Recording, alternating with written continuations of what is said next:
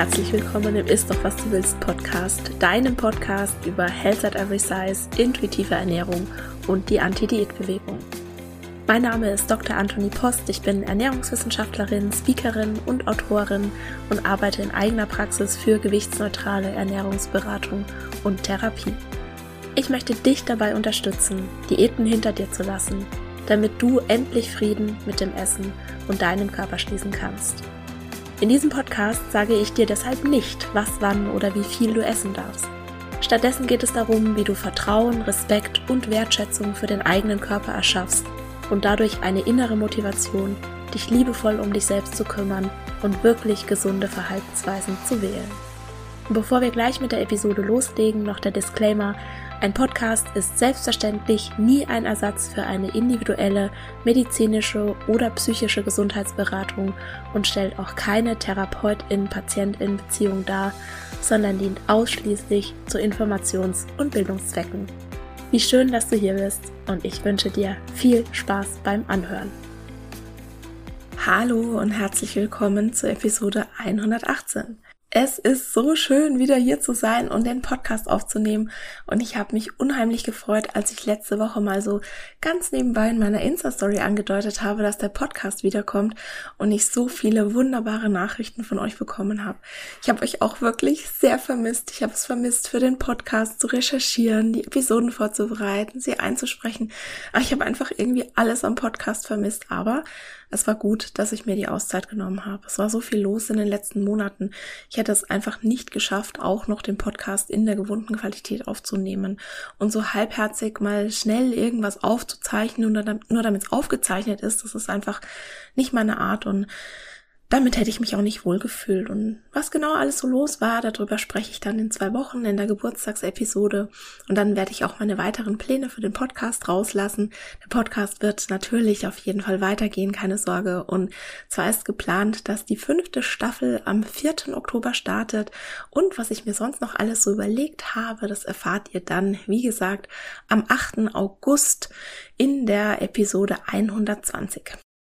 So, nächste Woche kommt noch einmal eine Episode zum Intervallfasten. Die wird heißen, braucht mein Darm Verdauungspausen? Weil es einfach ein Thema ist, zu dem ich immer wieder gefragt werde und ja, das anscheinend vielen von euch wirklich auch unter den Nägeln brennt. Heute habe ich aber erstmal ein anderes spannendes Thema dabei, denn das werde ich ganz häufig auch gefragt und zwar von KritikerInnen. Und zwar wenn ich mir beim intuitiven Essen die Erlaubnis gebe, alles zu essen, wann, was und wie viel ich möchte und ich alle Lebensmittel neutral betrachte, dann werde ich mich doch sicher in Anführungszeichen ungesund ernähren. Woher weiß denn mein Körper überhaupt, was er braucht und kann ich mich denn überhaupt darauf verlassen, dass er die richtigen Signale sendet? Und ich finde diese Frage immer wieder unheimlich spannend und ich musste, als ich sie das letzte Mal gestellt bekommen habe, an eine Instagram-Story von Gillian Michaels denken. Ich habe danach auch einen Insta-Post dazu gemacht, der war vom 14. August 2020, also das ist schon ein Weilchen her.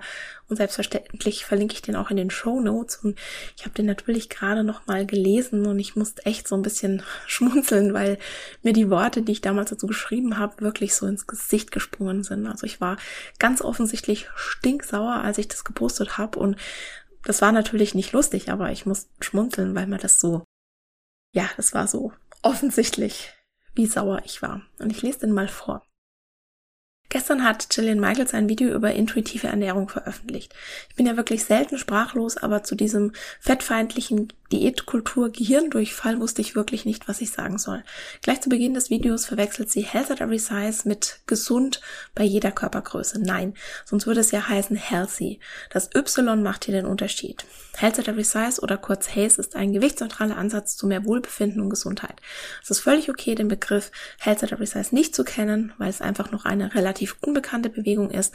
Aber wenn ich etwas nicht kenne, dann informiere ich mich darüber und mache kein unqualifiziertes und peinliches Video.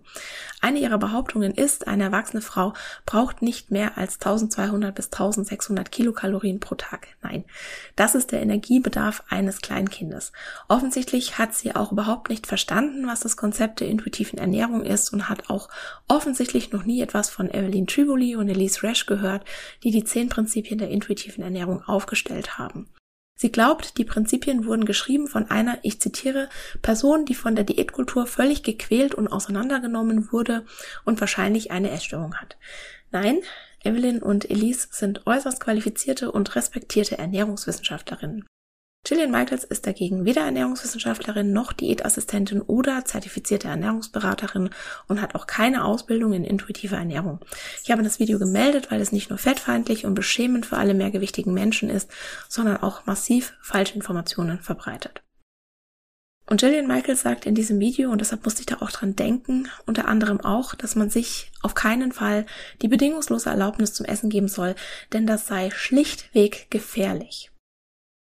Sie steht mit dieser Meinung nicht alleine da. Auch viele deutsche InfluencerInnen und auch beispielsweise ÄrztInnen sind derselben Meinung. Da fallen dann Sätze wie, wenn wir uns alles erlauben zu essen, was wir wollen, dann werden wir dick. Wenn wir nicht Maß halten, sprich unser Essverhalten zu einem gewissen Maß kontrollieren, dann essen wir nur noch in Anführungszeichen ungesunde Dinge und dann würden wir krank werden.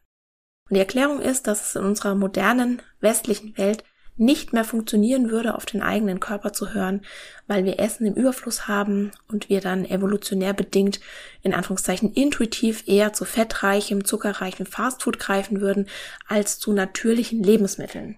Und diese Argumentation mit der in Anführungszeichen unnatürlichen Umwelt, die kommt häufig von Menschen, die selbst sehr kontrolliert essen und die dementsprechend auch eine Art Kontrollverlust beim Essen erleben oder erleben würden und eine krasse Honeymoon-Phase erleben würden, wenn sie sich denn mal die Erlaubnis geben würden. Und auch dazu habe ich übrigens eine Podcast-Episode gemacht. Das ist die Nummer 110. Und in ihr gehe ich der Frage nach, ob die intuitive Ernährung gefährlich ist. Und wenn du meinen Podcast schon ein bisschen länger hörst, weißt du wahrscheinlich, was da die Antwort sein wird. Nein, sie ist nicht gefährlich. Ich kann es absolut empfehlen, sich immer mal wieder die Zeit zu nehmen und zu reflektieren und besonders als Ernährungsfachkräfte oder auch als Gesundheitsfachkräfte sollten wir uns regelmäßig fragen, welche Glaubenssätze habe ich, wie beeinflussen sie meine Arbeit oder ganz allgemein mein Wirken, mein Schaffen und mein Handeln. Wenn ich selbst zutiefst von irgendwas überzeugt bin, wenn ich davon überzeugt bin, dass ich mein Essverhalten kontrollieren muss, um gesund zu leben, dann werde ich das auch so nach außen vermitteln. Und ich kann nur aus meiner eigenen Erfahrung sprechen. Ich habe einige, einige Klientinnen und Patientinnen, wenn ich ihnen eine bestimmte Ernährungsweise oder vielleicht sogar Verbote vorgeben würde oder auch nur sowas ne, vermeintlich harmloses sagen würde, wie, naja, das ist jetzt nicht so gesund oder davon solltest du auf jeden Fall weniger essen, dann wäre das für die wieder ein direkter Freifahrtschein zurück in die Essstörung.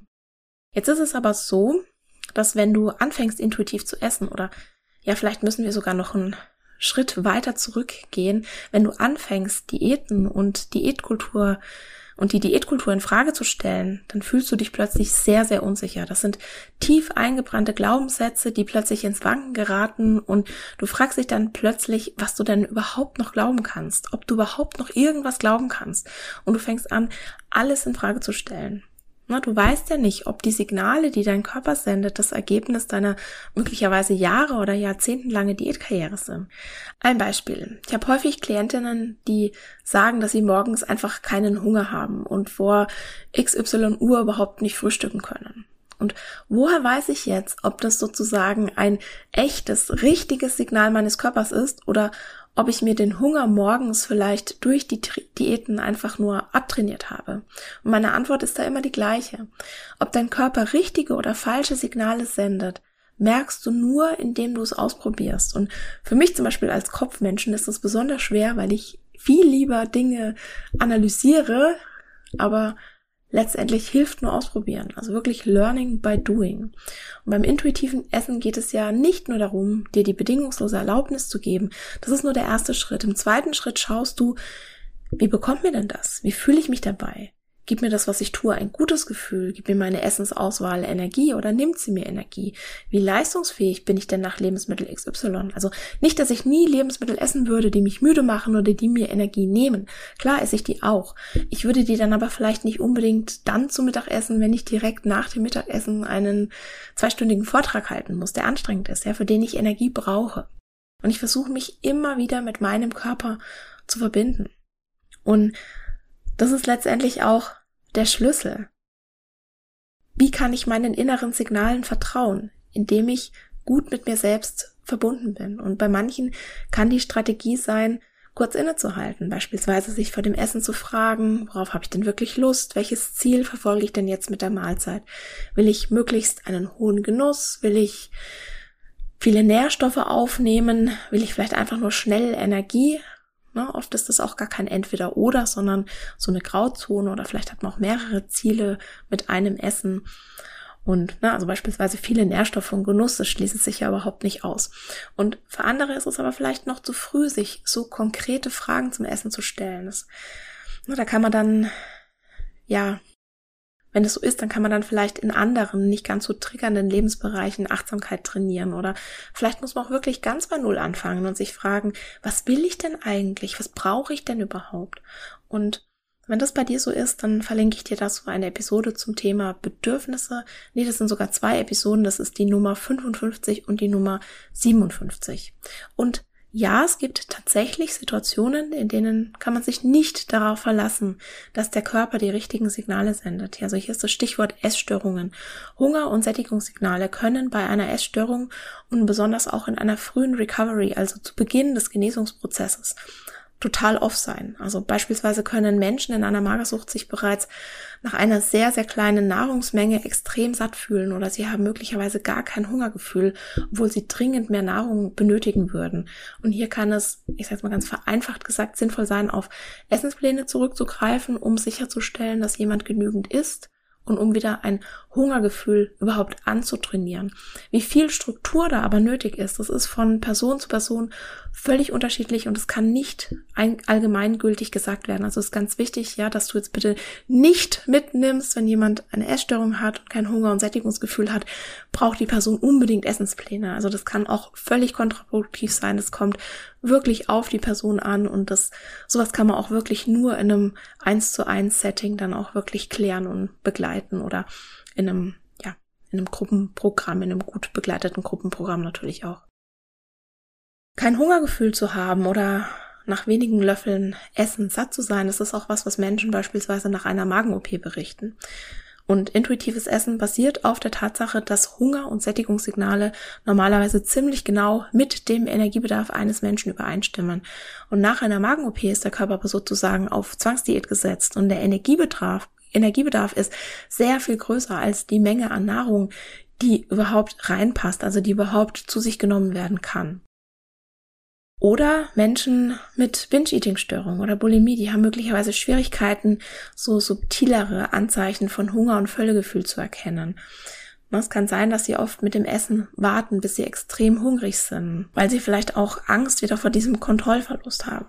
Ne, und dann warten, bis sie extrem hungrig sind oder bis zu einem Punkt eines sehr unangenehmen Vollgefühls essen. Und es kann für manche Menschen auch kontraproduktiv sein, wenn sie sich besonders anfangs zu sehr auf die Signale ihres Körpers konzentrieren. Und dann wäre meine Empfehlung, den Fokus zuerst mal auf eins der anderen Prinzipien zu legen. Also, was meine ich mit kontraproduktiv ist, wenn plötzlich alles sich nur noch darum dreht, welche Signale gibt der Körper. Also wenn das plötzlich so sehr in den Fokus rückt, dass nichts mehr anderes Platz hat und dass das so die ganze Zeit ähm, Gedankenschleifen im Kopf sind, ist es jetzt richtig, was ich mache, ist es jetzt falsch, was ich mache, also ganz viel schwarz-weiß denken. Das meine ich mit kontraproduktiv.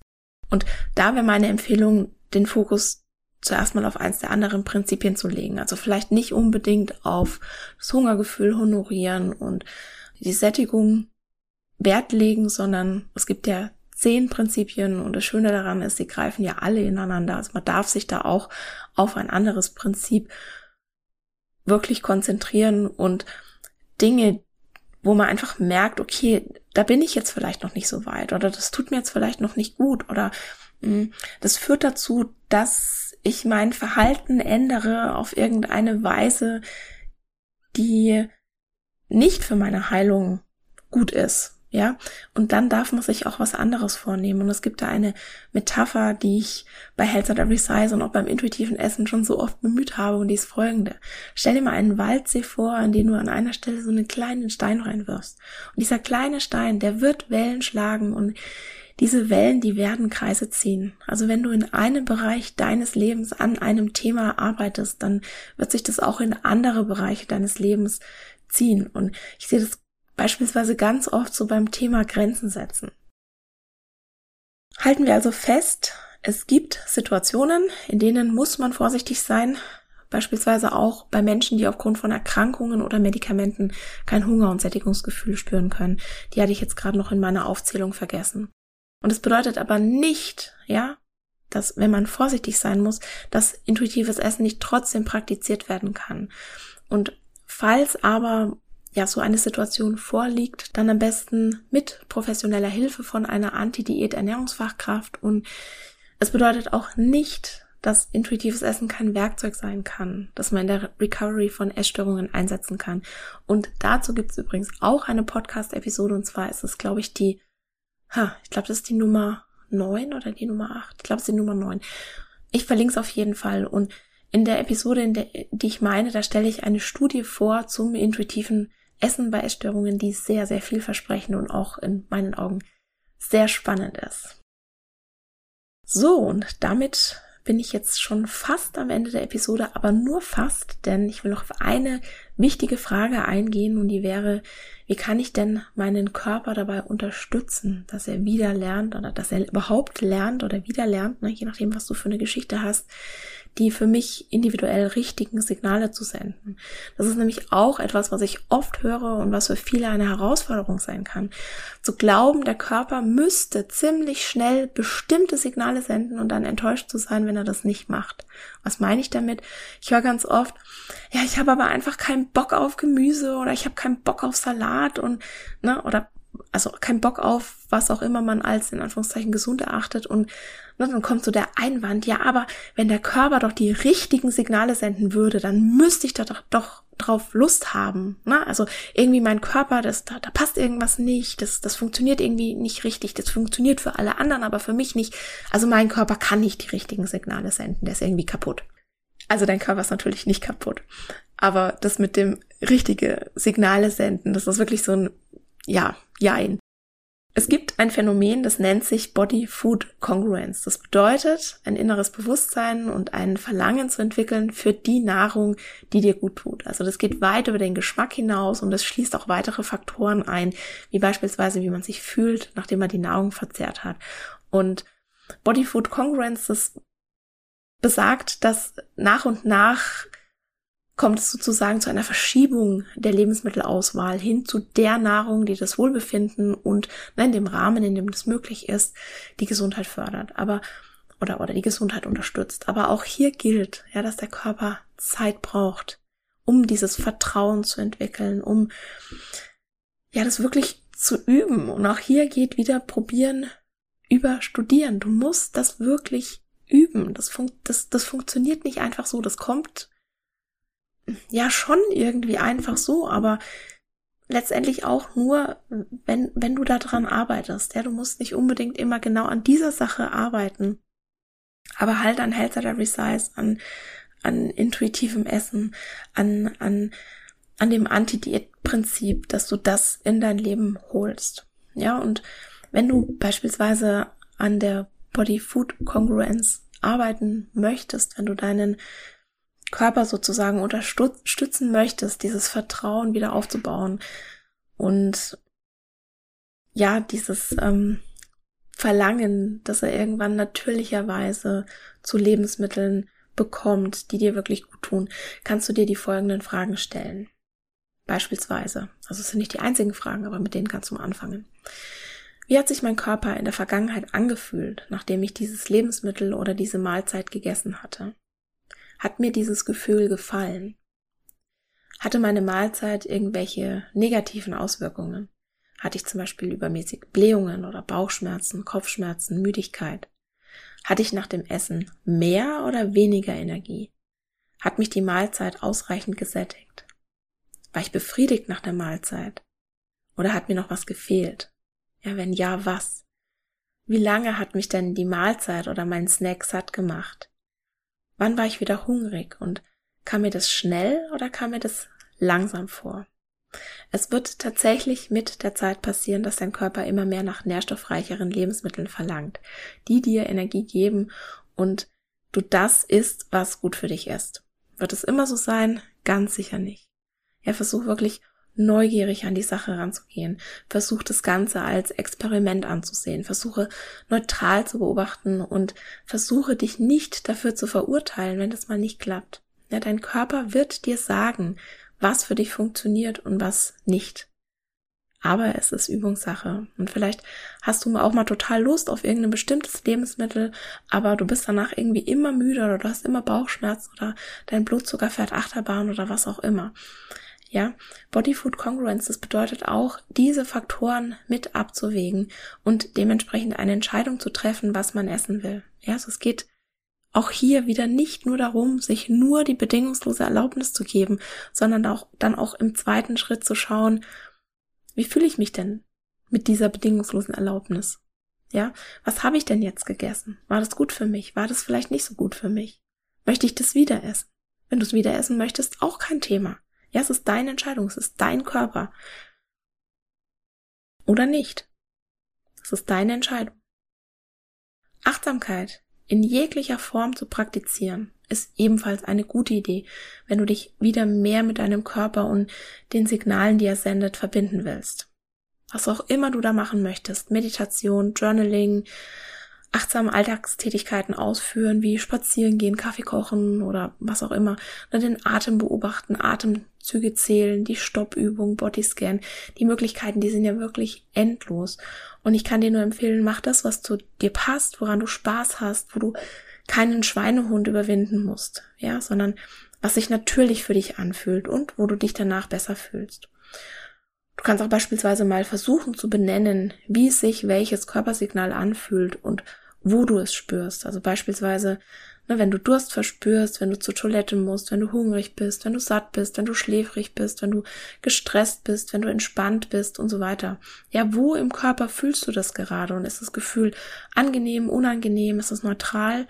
Und beispielsweise, ne, wenn ich jetzt gerade hier so über diese Gefühle spreche, ich merke gerade, dass meine Blase ziemlich voll ist und ich spüre so ein Stechen und so ein leichtes Druckgefühl im Unterleib, aber spannenderweise kribbeln mir auch immer die Finger, wenn ich, wenn ich zur Toilette muss. Ich weiß nicht, warum das so ist, das ist bei mir einfach so. Und ich finde aber beides ziemlich unangenehm und ich überlege gerade, ja, ob ich jetzt noch ein paar Sätze sagen will oder ob ich jetzt kurz auf Pause drücke und aufstehe. Also frag dich, wo spürst du deine Körpersignale? Du kannst auch das wie bei einem Bodyscan machen und so mal von oben nach unten oder von unten nach oben mal so durchgehen durch die einzelnen Körperteile und ne, wie immer ganz neutral beobachten. Es gibt kein richtig oder falsch. Und Bodyscan, das ist sowieso ein total gutes Stichwort. Das kannst du auch immer mal wieder zwischendurch machen. Dich einfach fragen, wie fühlt sich gerade mein Körper an? Also es muss nicht immer eine halbe Stunde dauern oder eine Viertelstunde oder zehn Minuten. Es kann auch einfach zehn Sekunden sein, ne? in, den, in denen du dich fragst, wie fühlt sich gerade mein Körper an? Wie geht es mir gerade? Oder, das ist auch so eine Lieblingsfrage von mir, was brauche ich gerade? Was brauche ich jetzt in diesem Moment? Dein Körper ist schlau. Du hast bereits alle Antworten. Und du musst, in Anführungszeichen, nur noch zuhören.